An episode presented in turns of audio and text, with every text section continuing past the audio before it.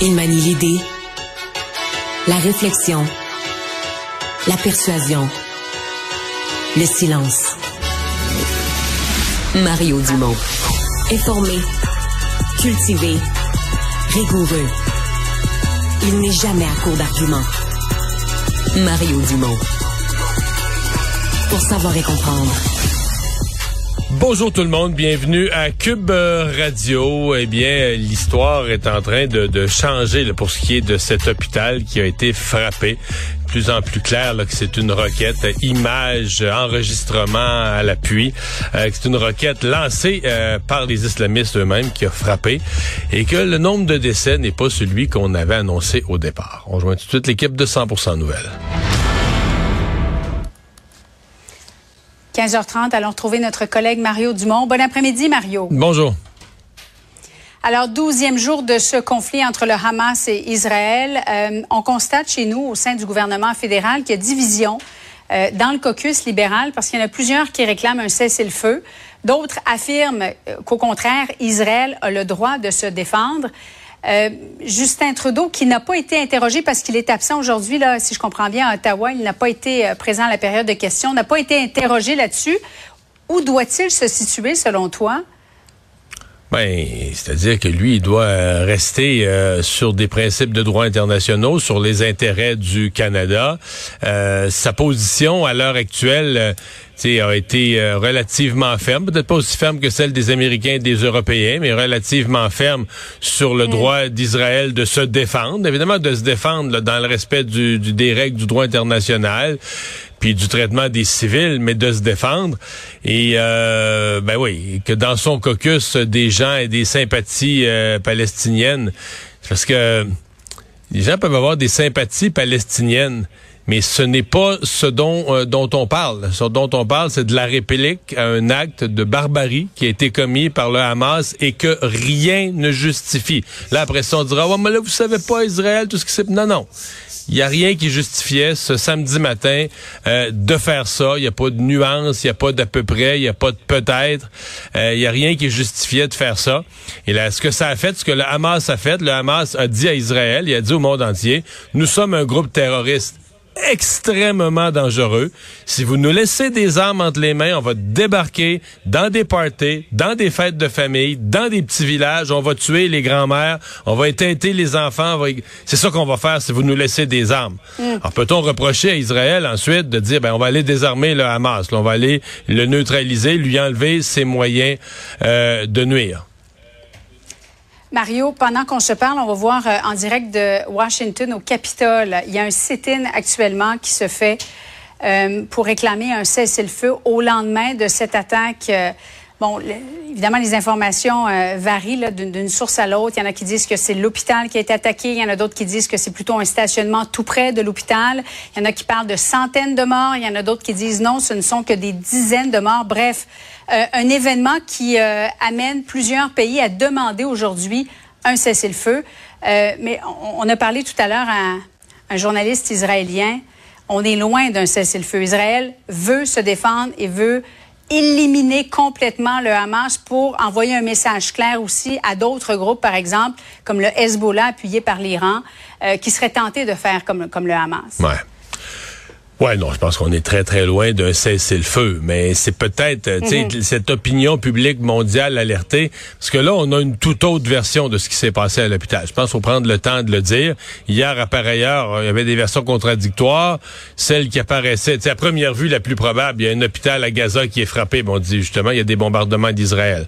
Alors maintenant, on a eu les preuves documentaires, on a eu les images, euh, euh, les images vues des airs, on a des images carrément de la roquette le lancée. Euh, euh, qui, qui, qui en vol.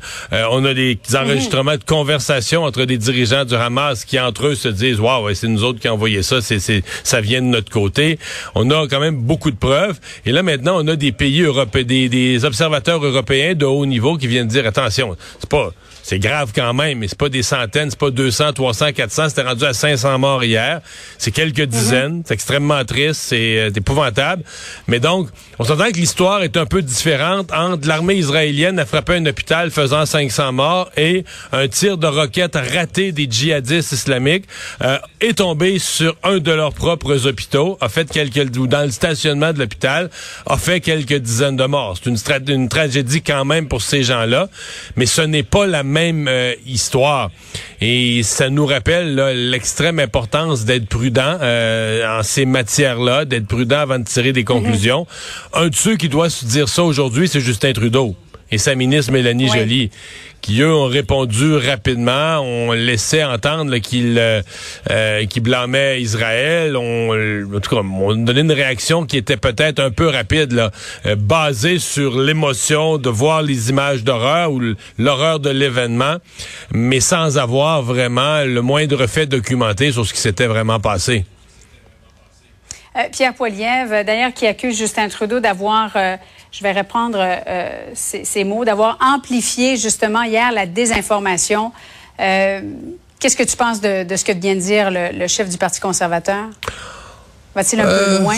Ben, c'est-à-dire que je pense que M. Poiliev va devoir commencer dans son rôle de chef d'opposition, qui est en avance de 10 points et plus mhm. dans les sondages, de penser que ce qu'il dit n'est plus strictement dans un univers partisan où il veut marquer des points contre Justin Trudeau, mais il commence à parler comme un potentiel premier ministre du Canada.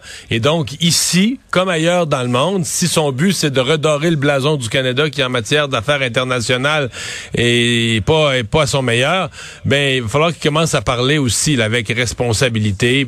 Et, c'est un peu le ton qu'on va attendre de lui dans les, grands événements. La visite de Joe Biden, une visite éclair, euh, Mario. Ce qu'il demandait, un de ses objectifs, c'était de, pouvoir permettre l'entrée d'aide humanitaire dans la bande de Gaza depuis l'Égypte. Euh, Israël a accepté aujourd'hui. Ouais, et ça fait ça fait de la visite de Joe Biden un succès. Soyons aussi clairs que ça. Mhm. Pour moi, c'était ça la mesure, euh, dire la, fermeté de son soutien à Israël, qui aille le redire sur place. Il, il est tellement, les États-Unis sont tellement fermes dans leur soutien à Israël que ça ajoutait pas tant que ça d'aller le dire sur place. C'est quand même majeur. Là. Les Américains. Anthony Blinken est allé, c'est 12 jours de guerre. Ça fait 12 jours seulement que ça dure. Les Américains sont allés trois fois. Blinken deux fois, le secrétaire d'État, puis le président maintenant. Ça donne une idée de l'importance que les Américains donnent, oui, à leur amitié à Israël, mais en même temps, ça donne un ordre de grandeur de la crainte énorme qu'ils ont que ce conflit dégénère à l'échelle régionale, à quel point euh, ils mhm. considèrent que ce serait mauvais, que ce serait épouvantable si ça se produisait. Bon, pour moi, le, le test de, sa, de, la réussite de sa visite, c'était réussir l'ouverture de ce corridor humanitaire. Et je pense que ça a été fait. J'ai trouvé, euh, j'ai trouvé assez habile le discours de M. Biden lorsqu'il a dit à Israël, il, a, fait un grand bout pour dire à Israël comment il était derrière eux, puis le, courage qu'il avait devant le drame, puis il y avait un long bout là-dessus. Mais après ça, il leur a parlé du 11 septembre et de l'émotion d'un peuple qui vient d'être frappé en son cœur, qui vient d'être frappé par la terreur, et les dangers de réagir avec émotivité de pas faire dans le court terme, sur, sur l'émotion de ce qui vient d'être vécu, de pas faire les bons choix à moyen et à long terme. J'ai trouvé que c'était une façon extrêmement délicate, basée sur nos erreurs en parlant des Américains, là, l'après 11 septembre. Donc, il a ramené ça basé sur... Ouais, ouais, basé ça sur nos erreurs aux Américains, de pas répéter ça. J'ai trouvé que c'était une façon très élégante, très intelligente d'amener la réflexion euh, d'Israël sur la suite des choses. Puis sur le fait qu'il faudra éventuellement euh, rechercher la fin de ces hostilités-là, puis une certaine paix.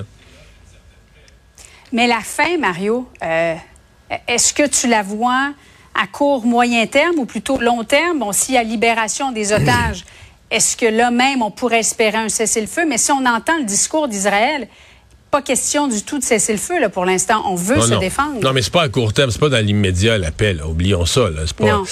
Euh, le, vrai, le vrai drame. Je sais qu'on on est spontané à dire, ouais, c'est un conflit qui dure depuis des décennies, si c'est pas des siècles, puis ça se réglera jamais. Mais euh, il y a quand même, il y a, 25 ans, on était pas si loin d'une solution à deux États qui avait l'air à peut-être amener une certaine stabilité fragile, mais néanmoins. Et on, va se le dire, depuis... Euh, depuis dix ans, il n'y a personne en Occident, ni l'Europe, ni les États-Unis, qui travaille sérieusement à, un processus de paix qui inclut la mm. Palestine. On a été rendu à dire, ben là, Israël devrait régulariser ses relations avec ce qui a été fait avec les Émirats arabes unis, avec le Bahreïn, le petit royaume pétrolier euh, du, du, du, Golfe Persique, avec l'Arabie saoudite, de ce qui était en train de se faire là, de ce qui allait se faire dans les prochaines semaines. Mais c'est comme si la situation de la Palestine, tout le monde a baissé les bras en se disant, ben ça, c'est impossible, peut pas régler ça. C'est triste, c'est malheureux parce que là, on arrive dans le fond pour Israël et, probablement pour un peu tout le monde, hypocritement, qu'ils le diront pas, mais on se dit, mais la seule façon d'avoir une forme de paix, c'est que euh, un des camps soit complètement désarmé, que le camp qui est pas une démocratie, qui a toujours euh, l'action terroriste euh, en tête comme façon de, de, relancer les hostilités, mm. mais que lui soit complètement édenté, là, privé de ses moyens de, de, de, faire le mal. Donc c'est ça, c'est de cette façon-là qu'on semble maintenant cette fête à l'idée que c'est la seule forme de paix qui va être qui va être possible au détriment de milliers de, de vies de civils. Malheureusement. Hein, comme à peu près toutes les, toutes les guerres. Ouais. Merci beaucoup, Mario. Bonne fin d'après-midi à toi.